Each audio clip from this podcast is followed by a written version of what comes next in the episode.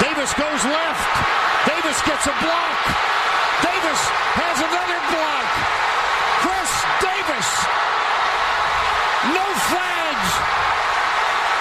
Touchdown. Auburn.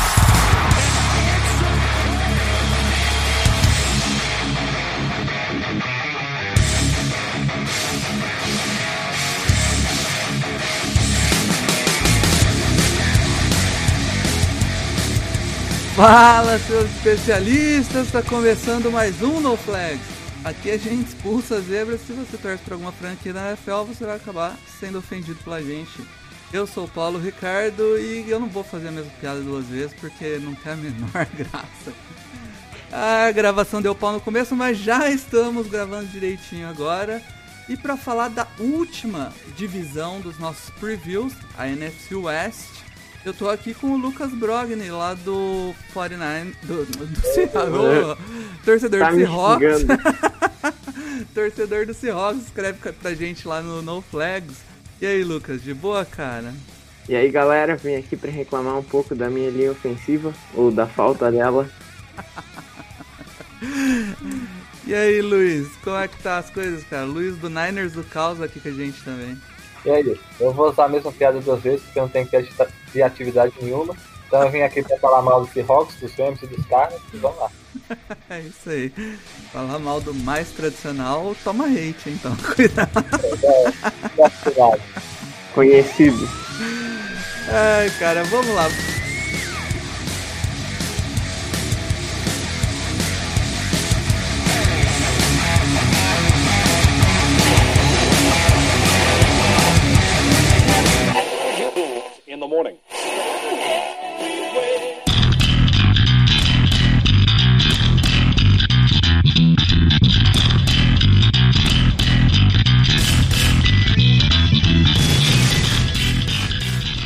Começar pelo 49ers, que é, foi o campeão da divisão ano passado. E, e os stats dele mostram isso, né?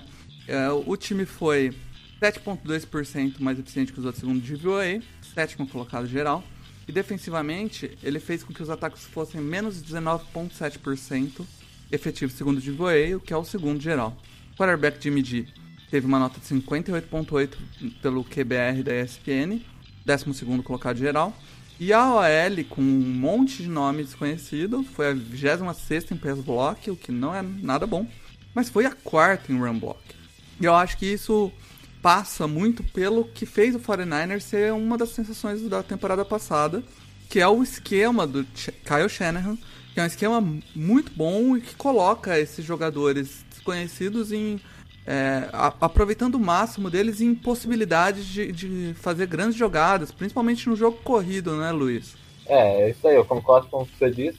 Kyle Shanahan merece todos os créditos do, do ataque do 49ers na última temporada, porque no papel o time não é tão forte assim. Mas quando a gente vê os, os ajustes que ele faz taticamente, é, não só pro jogo aéreo, ele consegue deixar todo mundo aberto, a gente sabe disso, mas no jogo terrestre ele também ajusta uma coisinha ou outra. Tem uma jogada que ele conseguiu 3 jardas antes, consegue 30 na próxima. É, tem, tem um bom exemplo disso, a gente acabou de analisar até no Vamos ao Tape, que é a Fortin Studios. Contra os, contra os Rams, eu acho, ele ganhou 3 jardas, mudou uma coisa e fez o touchdown de 83 contra os Browns. É, o Shanahan merece todos os créditos ofensivos do time na última temporada, porque ele fez gente que não é, que teoricamente não renderia em qualquer lugar render. E isso é desde 2017. O 49ers ganhou do Seahawks ano retrasado com o Nick Mullins de quarterback, por exemplo. O, e o 49 a grande dificuldade do 49ers ano passado, e, e até buscou depois do Emmanuel Sanders, né, pra tentar suprir isso, era o corpo de wide receivers. E pra isso trouxe no, no draft desse ano o Brandon Ayuk, que é um quarterback bem dinâmico. Você até analisou ele durante o processo de draft. Você acha que é o quarterback, o quarterback, o wide receiver que o que o 49ers precisa pra elevar o nível desse corpo de recebedores? Eu acho que sim, porque a gente perdeu. Primeiro porque a gente perdeu o Emmanuel Sanders, então o corpo de wide receiver que já era fraco ficou pior ainda. E a chegada do Brandon Ayuk traz a esperança de ameaçar o fundo do campo, apesar da velocidade de 40 jardas, sei lá, que não importa de nada, ele consegue ameaçar o fundo do campo. E também ele tá, é a esperança de um wide receiver que consiga bater marcação individual com consistência. Que o 49ers não tem isso hoje. tem o Trent Taylor, mas é o Trent Taylor.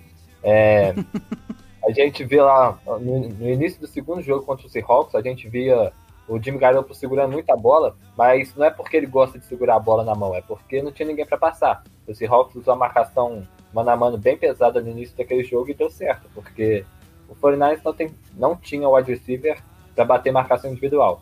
E o Brandon Ayuk é essa esperança. Legal, Lucas, é, como é para você como adversário do, do 49ers enfrentar esse ataque? Qual a sua esperança para esse ataque aí esse ano? Como você vê o ataque do Shanahan fluindo esse ano? Vai, você acha que as, def o, as defesas vão começar a estudar um pouco melhor dos esquemas, vão se adaptar melhor? Infelizmente, é, eu fico até feliz de ver o ataque do 49ers jogar, por mais que eu odeie esse time. Mas é, o Shanahan é um gênio e é, chega a ser muito. chega a ser bonito de assistir, é, mesmo se torcendo contra. E eu acredito que, é, com certeza, a, a, os coordenadores defensivos adversários vão acabar estudando, mas o Shanahan consegue sempre estar inovando e ele inova de acordo com as peças que ele tem. Da mesma maneira que no, em 2016 com o Falcons ele fez um ataque que era totalmente focado no jogo aéreo, que o Matt Ryan era o Matt Ryan e o Julio Jones eram as duas grandes estrelas. Agora com o 49ers ele se adapta e faz o, o ataque rodar é, conforme as peças que ele tem ali.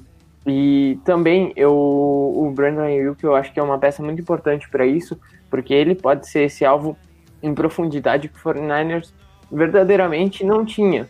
É, o, o Sanders era um jogador que é, era importante no ataque, mas principalmente para bolas mais curtas e rápidas, né? E o, como o Luiz bem falou, o Ayuk pode ser esse cara que vai estar tá esticando o campo verticalmente, batendo a marcação no mano a mano, o que vai abrir espaço também para o Kiro e para os demais jogadores ali nas zonas intermediárias. É, o, o, o Rafa é, me chamou a atenção ano passado para esse esquema do Shanahan, Luiz.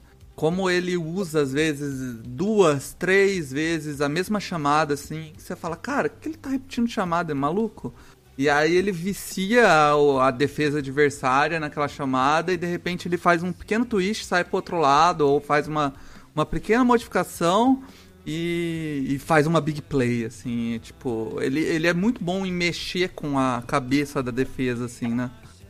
É, o, saiu, vazou um playbook do Kyle Shanahan na internet, e tem uma parte específica lá que são, é, eu não, não, lembro exatamente do título, eu não li o título, eu sentei, mas é, ele tem um esquema completo em uma jogada só, é, basicamente, se a defesa estiver fazendo uma coisa, eu faço isso, se estiver fazendo outra coisa, eu faço outra coisa, muda a leitura baseada no que a defesa dá, então isso é, meio que funcionaria contra qualquer adversário, a mesma jogada do mesmo jeito, só que muda o contexto do jogo. Então eu posso atacar de várias formas usando a mesma, a mesma jogada específica.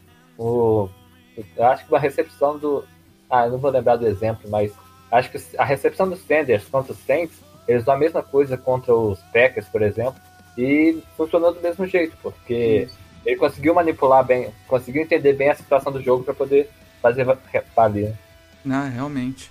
Mas apesar do Shanahan ser um gênio, a grande estrela, o que chamava atenção no time não era exatamente o ataque, né? Apesar do ataque ter indo muito bem.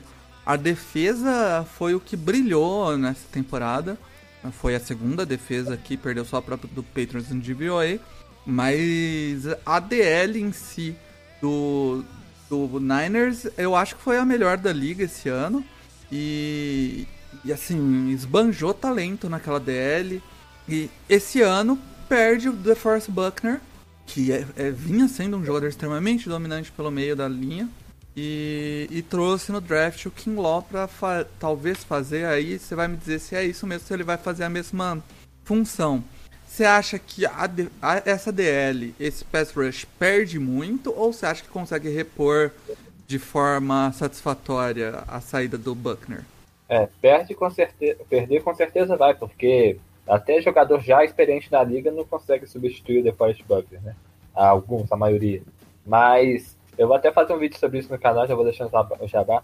Mas o 49 gosta muito de usar estante, gosta muito de mexer com, a, com os DLs, embaralhar a vida da, dos bloqueadores para conseguir alguém livre no quarterback.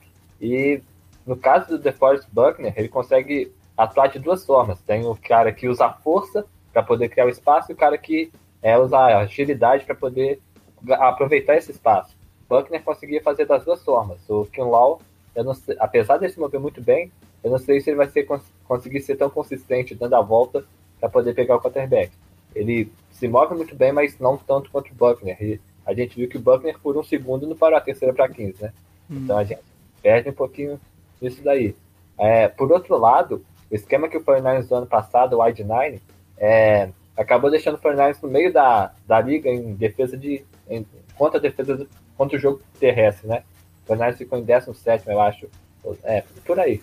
É, no jogo terrestre. Colocar uma cara mais pesada no meio da linha, como o Kilol, junto com o DJ Jones, por exemplo, dois caras de mais de 300 libras, com certeza vai ajudar o time nessa situação. E é o que acho que é mais ou menos que o, o time espera, né? O Javon Kilal tá treinando de True Technique, que era a posição mais ou menos do Buckner, é True Technique e 2Y, e também tá treinando de nose tackle, porque o DJ Jones machucou. Eu acho que a princípio a gente, se ele conseguir ser esse consistente, ter essa consistência para a corrida, é basicamente tudo que o Fernandes quer. E ele se desenvolve como pass rush há muito tempo. Porque ele já é forte pra caramba, ninguém vai bloquear ele sozinho. Então, se ele consegue chamar duas pessoas numa DL com o Forte, Nick Bose e Eric Armstrong, já é um trabalho excelente. É, o a notícia também saiu que o Solomon Thomas ganhou bastante peso e deve jogar pelo meio também, né? É, ele ganhou algumas libras, vai jogar, tá alinhando de nos teco. A ideia esse ano é colocar ele por dentro o máximo possível. E o Robert Sala, que é o treinador, o coordenador de defesa, disse que é, usar ele de, de vai ser para aproveitar a agilidade e a, a mobilidade que ele tem lá no meio da linha. É, quanto time em zona, isso aí acaba sendo bom. Quanto times que correm em zona, isso acaba sendo bom porque consegue entrar bem no espaço lá no reach block.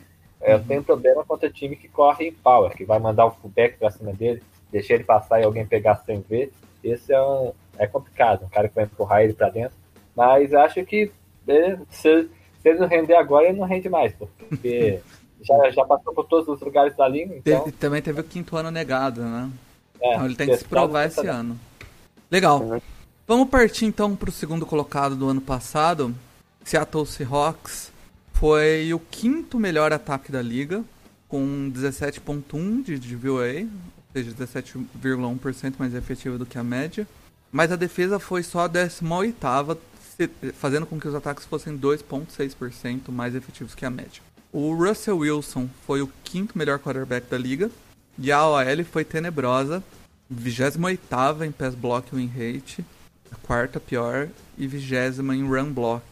É, Luiz, é, o quanto essa OL prejudica o, o time?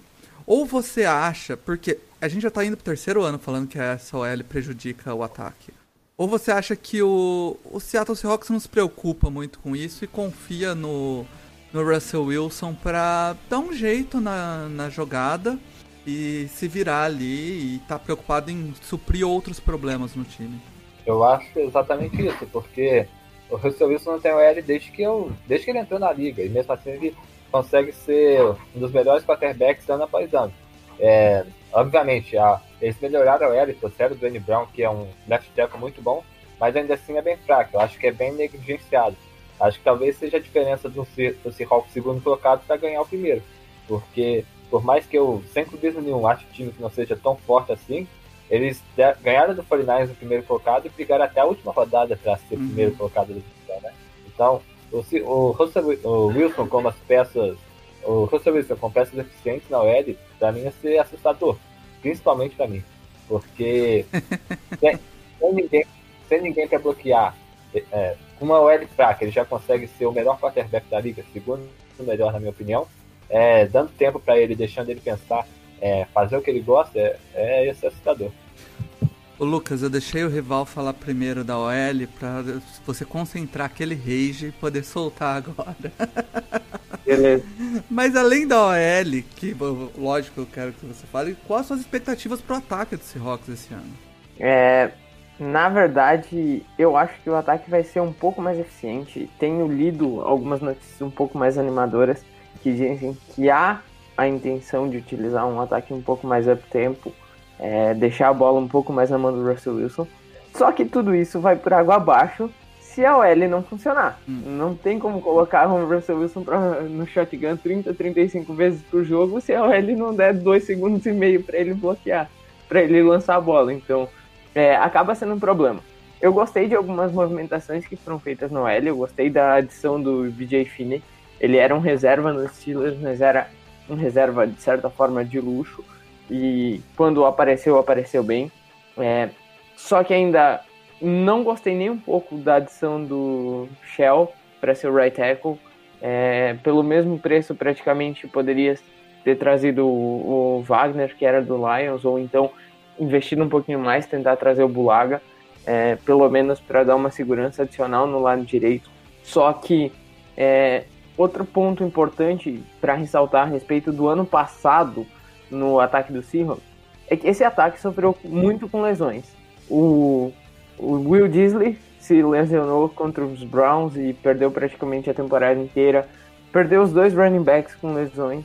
Perdeu o center com lesão. O Justin Britt não estava sendo um grande center, mas quando ele se lesionou ainda piorou e muito a linha ofensiva, porque o Joey Hunt não conseguia segurar é, um segundo e meio o defensor.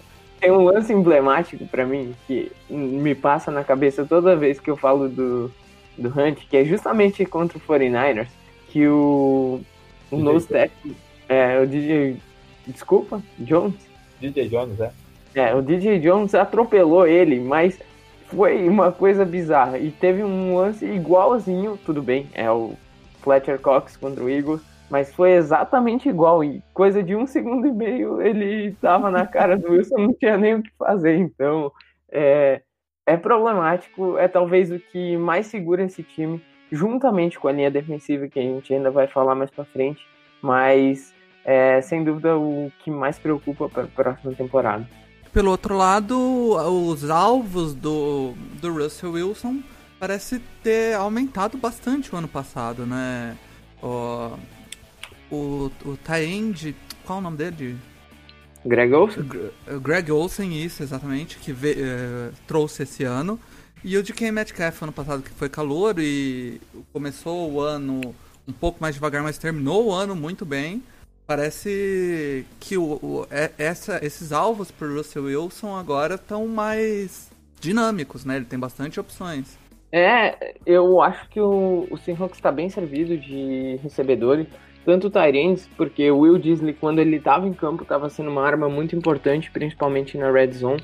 E se puder utilizar ele e o Greg Olsen no meio do campo, são duas armas que vão dar muita segurança por ali.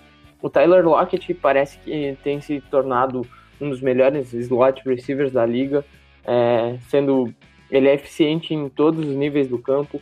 O DK Metcalf ele ainda sofre um pouco com drops, ele teve oito no ano passado, mas é um jogador que acaba, acaba sendo assustador a capacidade dele de, de conseguir bolas é, em, em passe em profundidade, o que é um problema para o 49ers acaba não sendo para o Seahawks, né?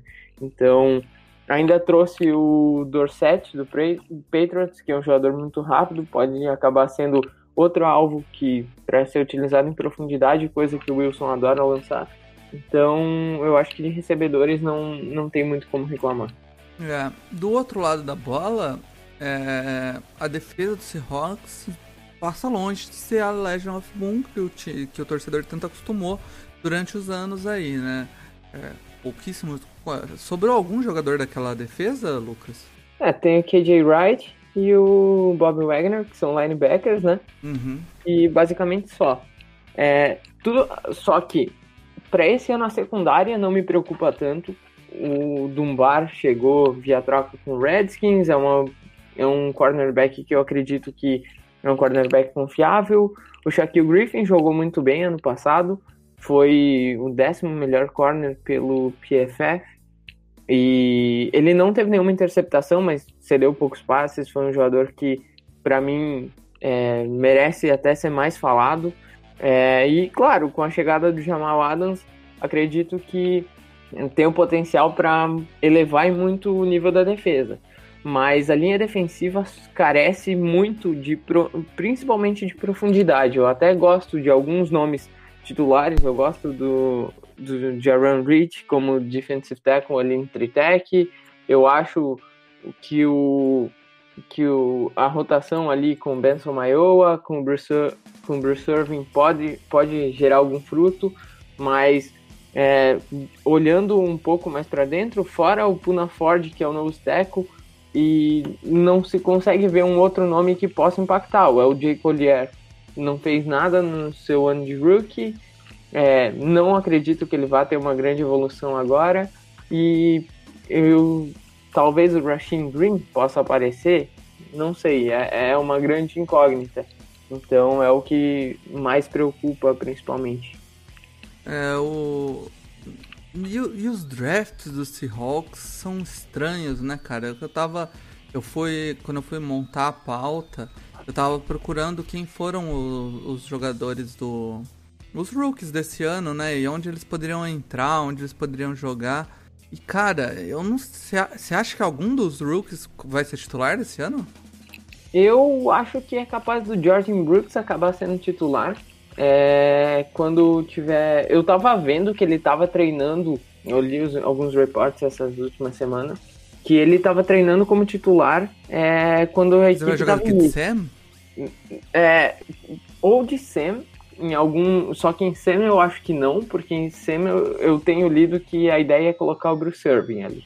Ah. Mas quando foram utilizar em pacotes níquel, hum. vai, ele vai entrar no lugar do KJ Wright e, e, mar, e marcar o passe. O que para mim acaba sendo uma incógnita, já que é, é a pior trait dele, para mim é pois é. marcação é. contra o passe. Mas é o que eu tenho lido, li o, o Joe Fan falando essa semana que ele estava treinando por ali. É, talvez eu tenha lido reports também. Ah, além disso, o Damian Lewis, guard, vai ser titular. Tem treinado como starter desde o primeiro snap e até agora parece que não há nenhum indício de que ele vai ser removido. E o outro que eu tenho lido muito bem é sobre o Alton Robson, o de Ed Syracuse, que veio na quinta rodada. É, ele tinha alguns problemas extra-campo, até por isso fez cair. Eu tinha nota um pouquinho para cima dele, tinha grade de terceiro round nele, e que pode estar tá contribuindo. O, o, talvez o rookie que a torcida mais tinha esperança, que era o Darrell Taylor, que também era outro Ed, mas é, tá lesionado e não vai provavelmente contribuir, ao menos não no começo da temporada. Legal. Vamos partir então pro, pro Rams Rams que a gente tá vendo aí no, no Hard Knocks, né? E o ano passado foi longe de ser o Rams dos últimos 2018 2017. O time, o ataque do tão poderoso ataque do, do Rams foi só o 13 terceiro em DVOA, 3.8% acima da média. E a defesa foi a nona, é, fazendo com que os adversários fossem 6.4%. O quarterback Gerald Goff foi terrível, 23º quarterback da liga. E a OL também foi muito mal, a 22ª em pass block e a 26ª em run block. É... Muita gente fala, Lucas, que isso passa pelos, pelos ataques terem sacado o esquema do Sean McVay. E o Sean McVay não ter conseguido adaptar esse ataque. O que, que você acha dessa narrativa, cara? Eu concordo em partes. É, eu acho que ele falhou em alguns momentos, ele, ele não fez muitos ajustes e, e muito. E o fato do Goff ser um, um quarterback limitado acaba dificultando, de certa forma, mas é, a, acredito que se ele tivesse tentado trabalhar um pouco mais é, com outras. É, movimentado um pouco mais o ataque diferente de tentar passar o tempo inteiro é, com fake. Fake. Meu Deus, me fugiu a palavra agora. É, fake and around, esse tipo de coisa, tentando. É, é desculpa. É, e tentar.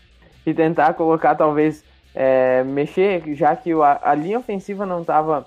Acabou sendo. sofrendo muito com a saída do, do center, do left guard. Uhum. E, e, uh, e o, e o Gurley estando, de certa forma, sendo subutilizado por conta da, da situação médica dele, eu acho que ele poderia ter tentado mudar um pouco a questão esquemática. Ele não fez e acabou sendo problemático pro Rams.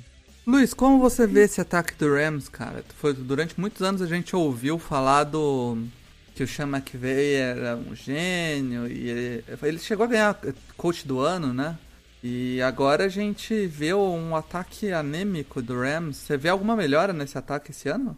É, eu acho que o resultado do ano passado passa muito por conta da, do material humano, né? Eu vejo muita gente metendo o pau no Sean McVay e eu acho de verdade que é bem injusto, porque quando você pega para olhar o jogo por cima, o que, que ele desenha, tenta entender o que, que ele faz, é, para mim ele continua sendo um, um, pelo menos um coordenador ofensivo muito bom, porque o esquema dele é muito bonito de ver. Ser, é, é, lógico que é um chute meu, mas quando eu tento entender o que, que ele fez na jogada e tenho essa noção mais ou menos, ele tá mandando bem demais. Só que perdeu muita gente na OL e o Todd Gurley, o esquema todo voltado para o Todd Gurley, não rendeu. Aí depender do Jared Goff acaba deixando um pouco, sendo um pouco de problema, né? É, mas o Goff eu também acho que ele é talentoso. É, acaba não rompendo a barreira que ele deveria romper para ser um quarterback excelente, mas ele é talentoso, talvez. Eu acho que agora é ele que vai limitar esse ataque, porque não dá para depender do Darren Henderson, não dá para depender do Ken, do Ken Akers, então se melhorar, vai ter que passar pela ação do Jared Goff, literalmente. É, o esquema eu acho muito bom, é, a linha ofensiva é, é, bem fraca, principalmente no meio, né? Mas eu acho que o ataque dos Rams vai ter que depender muito do Jared Goff esse ano. Aí cada um entende como quiser, se isso é bom ou se isso é ruim. é, eu, eu acho assim, o, o, o time dependia muito dos play actions, que ano passado não, não funcionou, né? Como vocês disseram, o Todd Gurley não conseguiu, não conseguiu ajudar nisso, né? Ele, pela questão médica, acabou sendo bem subutilizado. E, e pra, até por isso, Luiz, o time trouxe o, o rookie, o running back Ken Akers. É, você chegou a analisar ele durante o draft? O que, que ele traz pro time de. Ele consegue trazer um pouco do que o Todd Gurley trazia pro time? Eu vi tape dele, mas não cheguei a fazer análise. Uhum. Ele é um cara. É aquele running back que é rápido, mas surpreendentemente ele é, ele é compacto, ele consegue bater. É, apesar de não ser tão pesado como é, por exemplo, o Malcolm Brown que tá lá. Ele consegue entrar em contato e ganhar a partir disso. O problema é que a linha ofensiva de Florida State é muito fraca, era muito fraca. Uhum. Então acaba não dando para analisar tanto dele atrás da linha de scrimmage, é, como visão, leitura, essas coisas. Mas depois dela, talvez pode ser uma adição interessante. É, ele consegue abaixar o centro de gravidade, consegue criar jadas, mais jadas do que ele deveria. Então é um cara que eu gosto bastante. É, é, que eu acho que pode render, não gosto bastante, mas acho que pode render. Minha esperança no jogo corrido está no Darren Henderson, porque esse sim eu gosto uhum. bastante é um cara pequeno, ele é, não é tão forte assim, mas a mobilidade, a agilidade dele é, é para mim é muito bonito de ver ele correndo. Então, se eu tivesse que apostar em alguém, eu apostaria nele. Eu, eu já digo que o Ken Akers vai ser o dono desse ataque terrestre. É, eu analisei bastante o tape dele, já que o Seahawks adora pegar o running back. Só faltava, né? Pegou, mas pegou um no quarto round, mas pegou. É, e até por conta das lesões do Chris Carson, do Chantene, era algo que eu esperava que fosse acontecer, a seleção de um running back. E, e eu acho que ele é um cara que vai ter uma grande capacidade de carregar esse ataque junto com o Darrell Henderson. Eu não, não acho que ele vai ter uma carga igual o Gurley teve em 2017, 2018, mas que ele é um cara que vai acabar produzindo bastante no esquema do Rams. E essa dupla deles pode acabar sendo bastante positiva. Legal. Do outro lado da bola, a defesa do Rams acabou sendo uma defesa efetiva. Foi a nona em DVOA. Eu acho que muito disso passa pelo pass rush no interior da linha do melhor jogador da liga, que é o Aaron Donald. E o time também trouxe um dos melhores corners da liga no Jalen Ramsey. É, vocês acham que. É, é, mas a, o time perdeu um cara que eu achava muito importante, que era o linebacker, o Littleton, né? E era, era um linebacker, é um linebacker que eu gosto muito, acabou indo pro Raiders. É, vocês acham que essa defesa continua, principalmente você, Lu, é, começando por você, Lucas, aliás, você acha que essa uhum. defesa continua no top 10 da liga? É uma, continua sendo uma defesa muito forte ou você vê ela regredindo um pouco? Eu vejo uma pequena regressão, porque além de perder o, o Corey Littleton, eles também perderam o Nickel Roby Coleman, que era o nickelback deles, e também o Fowler, que, queira ou não, era uma peça importante no pass rush. E não acho que o ex-Bear vai dar conta. Me fugiu o nome do jogador do, Bears, do Bears que veio. Leonard Floyd. Leonard Floyd, isso. Não acho que ele seja uma reposição à altura. Então, eu acho que vai haver uma regressão sim. Claro que vai ter um tempo a mais de adaptação pro Ramsey, que chegou no final do praticamente no final da temporada passada, chegou na reta do meio pro fim, né? Chegou na oitava rodada. Então, pode ser que com ele é, estando desde o começo e tudo mais, mas as três outras perdas eu acho que são bastante impactantes. Ô, Luiz, e você, cara? Qual a impressão que você tem dessa defesa do Rams para esse próximo ano? É, eu acho que continua sendo forte do, do time, né? Uma defesa que tem o Aaron Donald é a mesma coisa do ataque dos Seahawks que tem o Russell Wilson. É, não dá para descontar. É, quanto ao linebacker Corey Littleton, eu acho que uma coisa que pode acabar diminuindo a saída dele é a própria linha defensiva, porque uma linha defensiva que tem o Aaron Donald e o Achão Robson, que é um cara grande pra caramba, facilita muito a vida do linebacker lá atrás, né? Os, os OLs não conseguem passar com o segundo nível com tanta facilidade, deixa o jogador mais livre, tem capacidade de jogar em dois gaps e deixa mais livre ainda. Então eu acho que, apesar de perder em talento o jogador humano, eu acho que o que eles têm na frente pode diminuir um pouco esse impacto. O pass rush, aí sim pode ser um problema, porque apesar do Dante Fowler não ser um top tier de pass rush, ele é melhor que o Leonard Floyd. É bem melhor que o Leonard Floyd. Então talvez acabe custando um pouco aí. Mas é, o, o Lucas falou, é, não, foi você que falou, que tem Aaron Donald e Jalen Ramsey, dois jogadores top 3 da posição. Para mim, o Jalen Ramsey é o, é o cornerback mais talentoso da NFL. Então é uma defesa que continua sendo bem forte, apesar dessas perdas. Aí. Vamos partir então pro, pro Cardinals. Cardinals que o ano passado surpreendeu todo mundo e, e conseguiu ser um ataque top 10 da liga, com 5,6% mais, de, mais efetivo em DVOA, o nono colocado. E porém a defesa foi a 23 fazendo com que os ataques adversários fossem 7,2% mais efetivo por DVOA. Kyler Murray teve um bom ano de calor, foi o 15 quarterback da liga em QBR, 55.7. E a OL foi a décima em pass block e a 24 em run block. A pergunta que eu começo para você, Luiz, é a seguinte: o, o time é, tem algumas novas armas ofensivas, e, é, principalmente de Andrew Hopkins, né? É, que veio a, a preço de banana. É, mas o que a gente normalmente vê em quarterbacks de segundo ano é aquele famoso sophomore slamp. Você acha que isso vai afetar o, o Murray ou ele já está tão adaptado ao esquema que já vem sendo rodado com ele desde o college que a gente vai ver mais uma evolução do que uma regressão?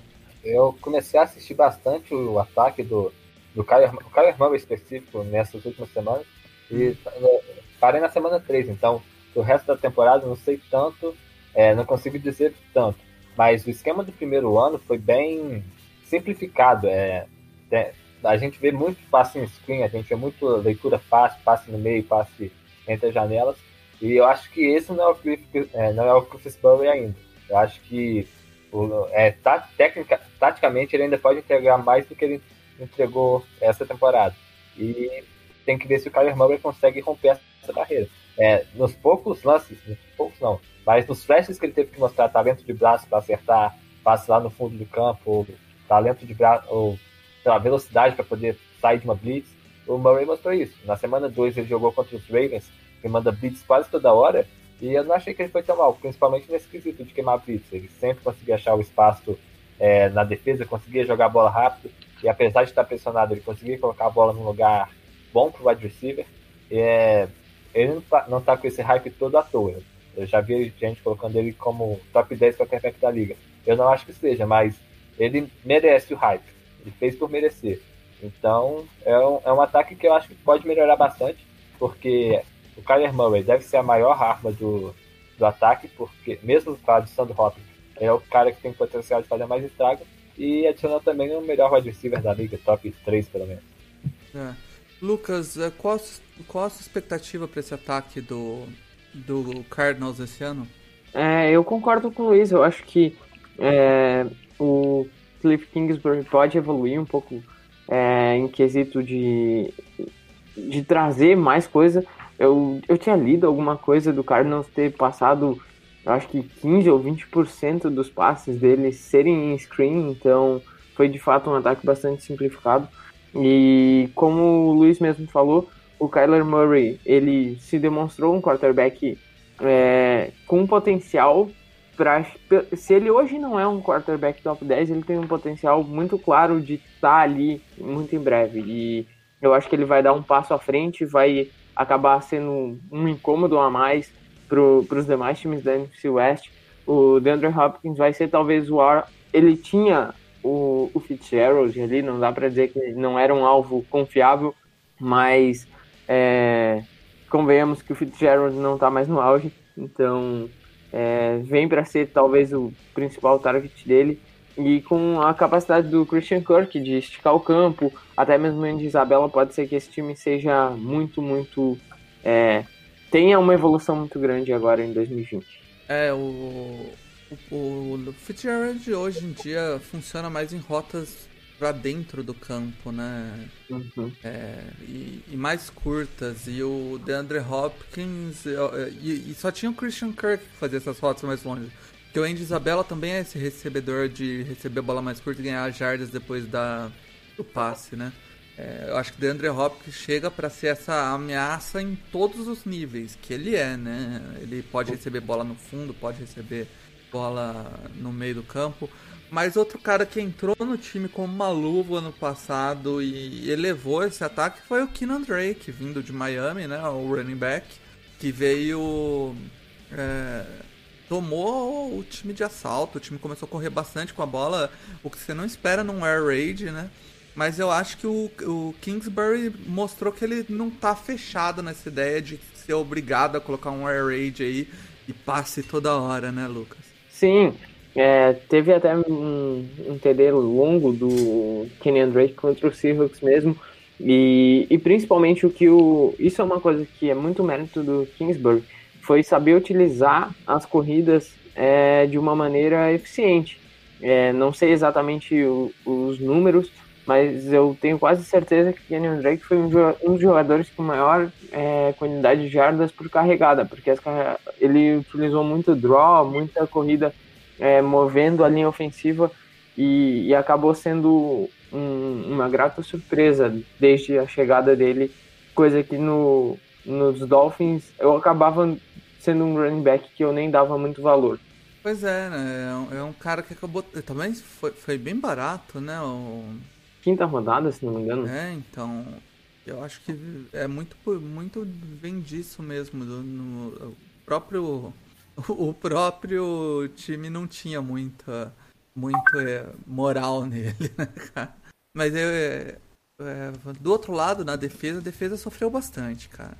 E eu acho que passou muito pela fragilidade da defesa na secundária, porque o, o, o pass rush estava chegando, principalmente com o Chandler Jones, né, Luiz?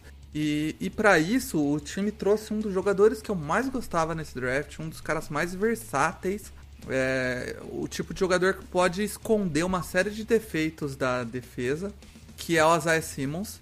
É, o quanto você vê a chegada do Simmons aí, é, quanto ela pode levar essa defesa, se ela pode tirar a defesa desse, dessa defesa ruim e levar para uma defesa que pode contribuir mais com, com esse time? É, um time com Isaiah Simmons, é uma defesa com Isaiah Simmons sobe de nível instantaneamente, né? Uhum. Só que não, é, a defesa, se for olhar nome por nome, unidade por unidade, não é tão ruim assim, principalmente com a chegada de Simmons. Só que parece que falta uma column, alguma coisa para fazer eles renderem todos juntos. E eu não tenho certeza se o Isaiah Simmons é esse cara. Por mais espetacular que ele seja, eu não vejo um linebacker impactando no jogo da forma que o Nick Bosa fez ano passado, por exemplo. Uhum. É, ele com certeza vai melhorar a defesa, mas vai precisar da contribuição dos caras ao redor dele. É, e aí que é o problema. Porque a gente tem o Buda Baker, que é excelente na secundária. Eu gosto bastante tá, dele. É, bate pra caramba, mas a cobertura dele não é tão. Os Não, dois não, corners não. são bons também, né? O Patrick Peterson e o Byron Murphy. Byron Buff é um do- dos, jogadores, dos melhores corners. Eu acho que eu vou até falar, o melhor corner marcando em zona que eu vi saindo da, da- do college. Só que, tá vendo? O nome é bom, mas a defesa não encaixa. O Byron Uhum. é excelente, mas foi o cornerback, um dos cornerbacks que mais sofreu, que mais cedeu touchdown na, na última temporada. É, eu acho que falta alguma coisa para fechar essa defesa, porque tem o nome, tem o talento do top 3 pass rusher na liga, que é o Chandler, Chandler Jones. Uhum. É, tem o Isaiah Simmons agora, que é excelente, tem tudo para ser um dos melhores running backs da liga. Uma dupla de corner boa, um safety muito bom, mas não encaixa. Eu acho que talvez precise dessa cola para grudar e eu não tenho certeza que o Isaiah Simmons é o cara. É, Não é por questão de talento, mas por questão de, de posição mesmo. né? Eu acho que o linebacker não consegue me dar tanto pra defesa assim. Tem um detalhe também no Cardinals que ano passado também foi a primeira temporada do Defensive Coordinator, né? O é Vesti que é ia o. Vestiovas? Ou- Não, o Vestiovas não, né? É o. Acho que é, Joseph. É? Agora. Mas eu acho que é, que ele contratou o Kirk Pressley, é. É, Vance Joseph. E talvez com a continuidade do trabalho, com ele tendo uma temporada a mais ali, pode ser que dê uma melhorada nessa secund... não na secundária, mas na defesa como um todo, e acabe sendo um ponto importante. É, é comum que às vezes, principalmente o setor defensivo, precisa um pouco mais de continuidade para dar liga. É, eu, acho que isso vale, vale também até pro ataque, porque o, tanto o Cliffsbury quanto o Vance Joseph pegaram o time de outra pessoa, né? Eles assumiram o time, montaram o time deles. Então, à medida que o tempo vai passando, eles estão colocando as peças deles no lugar, como foi o Azar Simmons, como vai ser o Danny Hopkins, até o próprio Dirk, Dirk, Dirk Patrick, que acabou de chegar. Então, é, dá para esperar uma melhora, porque agora eles vão ter os jogadores deles. Se for comparar o 49ers de 2017 com o de 2019, é óbvio que a diferença é grande, mas esquematicamente também é. Porque o Shanahan tinha as peças para fazer o que ele fazia naquela época que ele fazia hoje. Eu acho que os Cardinals podem passar por aí também. É isso aí. Vamos então para os resultados do Idal. Começando então pelo time que o Idal coloca como último colocado da, da divisão. Foi o Los Angeles Rams. Los Angeles Rams com um recorde projetado de 6-10 pelo Idal, com a décima tabela mais difícil da liga. Luiz, o que, que você acha, cara? Tá muito longe do que você espera? Você acha que o Rams dá a volta por cima ou você acha que é bem possível isso acontecer? É, Eu acho que pode ser um pouquinho melhor. É, é muito difícil. Eu acho que é quase impossível até a divisão ter quatro jogadores, quatro times acima de 8-8, mas eu acho que essa divisão tem talento para ter, porque os times não são tão fracos assim. A gente te falou dos Rams, eles têm talento nos dois lados da bola e tem que ver. Agora depende do que, de como eles vão carregar, como o material humano vai carregar esse ataque. Mas acho que é, seis vitórias talvez sejam um, um, um piso bem, bem decente. E você, Lucas, o que, que você acha? É, eu acredito, o meu palpite para os Rams seria um 8-8, mas eu vejo qualquer coisa entre 6-10, 9-7, até mesmo se eles fizessem 10-6 eu não ficaria totalmente surpreso. Mas eu acredito que 7-9 e 8-8 seria o, o meu palpite, mas 6-10 tá um piso ok. Acho. É, E em segundo, em, é, perdão, em, em penúltimo, né? Em terceiro na, na, na divisão, com a nona tabela mais difícil da liga, e a tabela mais difícil da divisão, é o Arizona Cardinals, com recorde projetado de 8-8, tendo uma, uma bela evolução do ano passado. E aí, Lucas, o que, que você acha? É, 8-8 eu acho que é um recorde justo pro Cardinals. É, é também um dos meus palpites, eu também vejo eles entre 7-9, 9-7, alguma coisa assim, então 8-8 tá bem dentro do esperado. É, eu acho que é, esse, essa, esse, essa quantidade de vitórias pode mudar um pouco de acordo com o quanto o Kyler Murray vai, vai, vai demonstrar evolução de fato.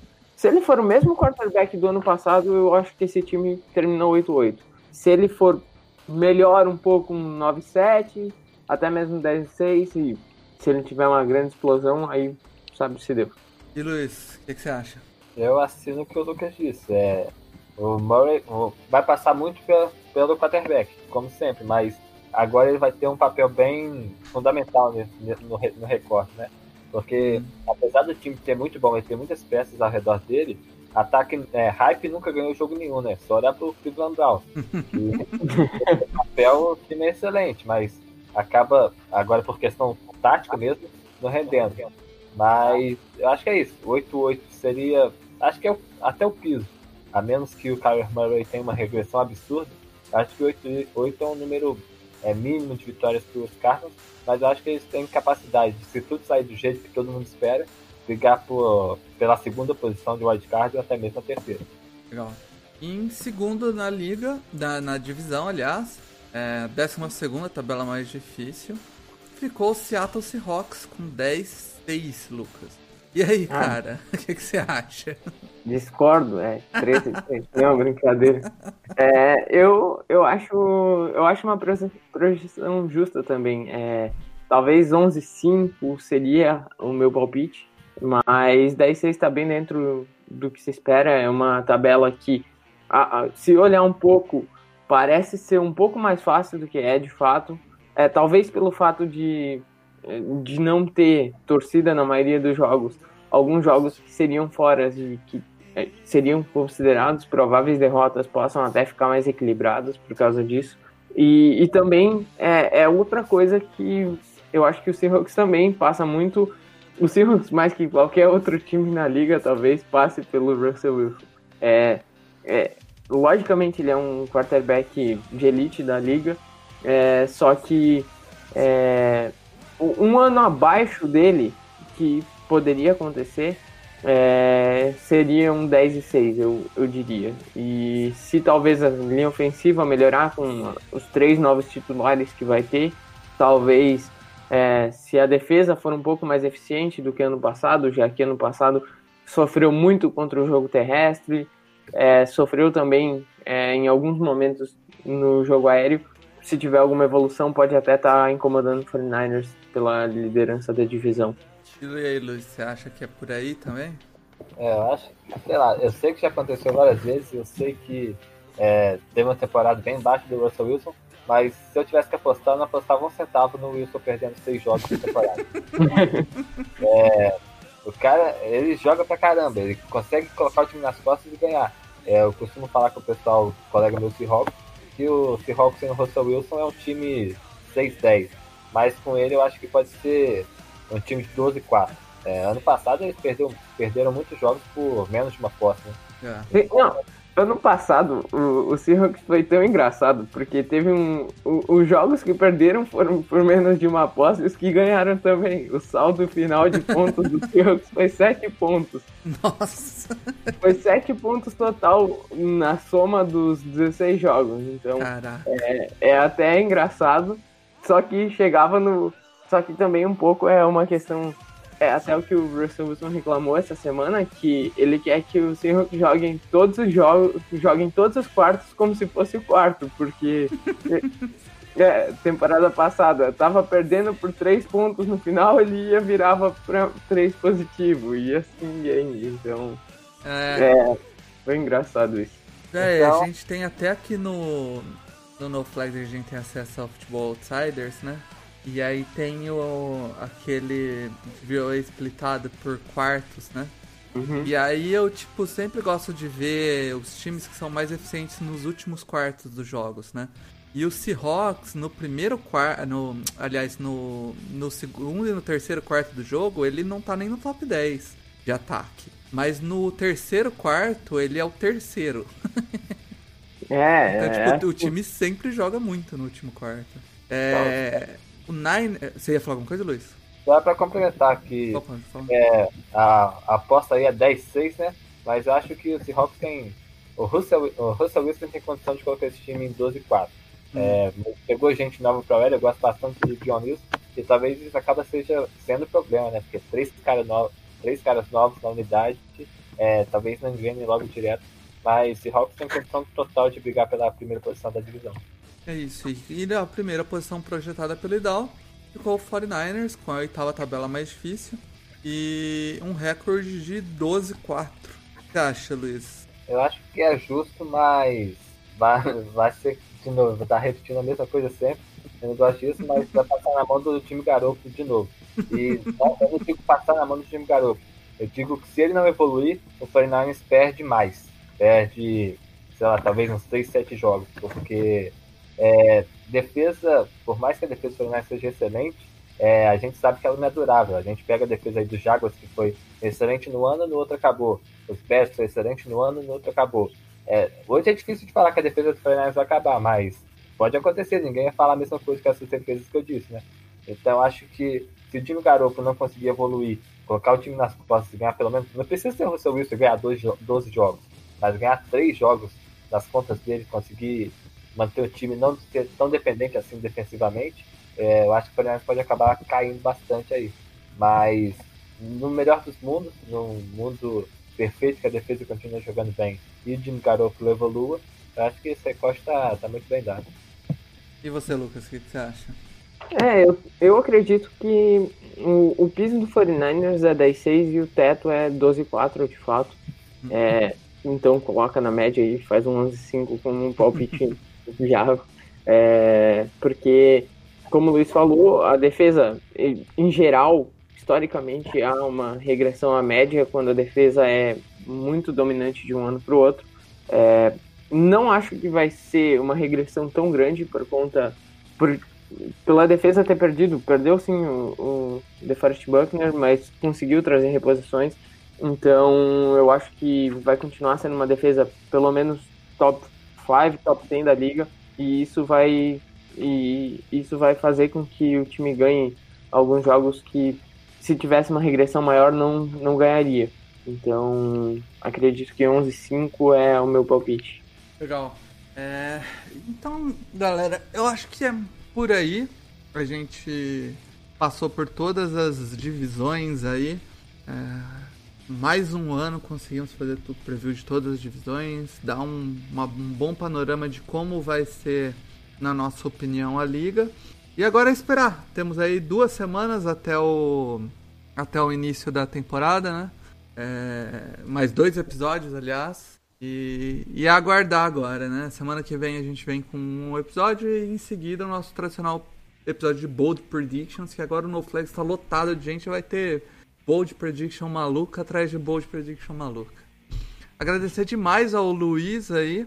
Luiz, eu, fala pra galera aí onde eles podem encontrar um pouco mais de você falando sobre a NFL. É, pode me encontrar no arroba Niners do Caos no Twitter e no YouTube também tem o Niners do Caos. É, obviamente eu falo muito de 49ers, mas eu pretendo dar, criar, trazer um pouco mais de NFL em si nessa próxima temporada. Vamos ver se o EAD vai ajudar. Mas é isso, arroba Niners do Caos no Twitter, 49ers do Caos no YouTube. Eu vou trazer draft, quando for para falar do draft, vou tentar comentar da rodada em si. É conteúdo de futebol americano, então segue lá.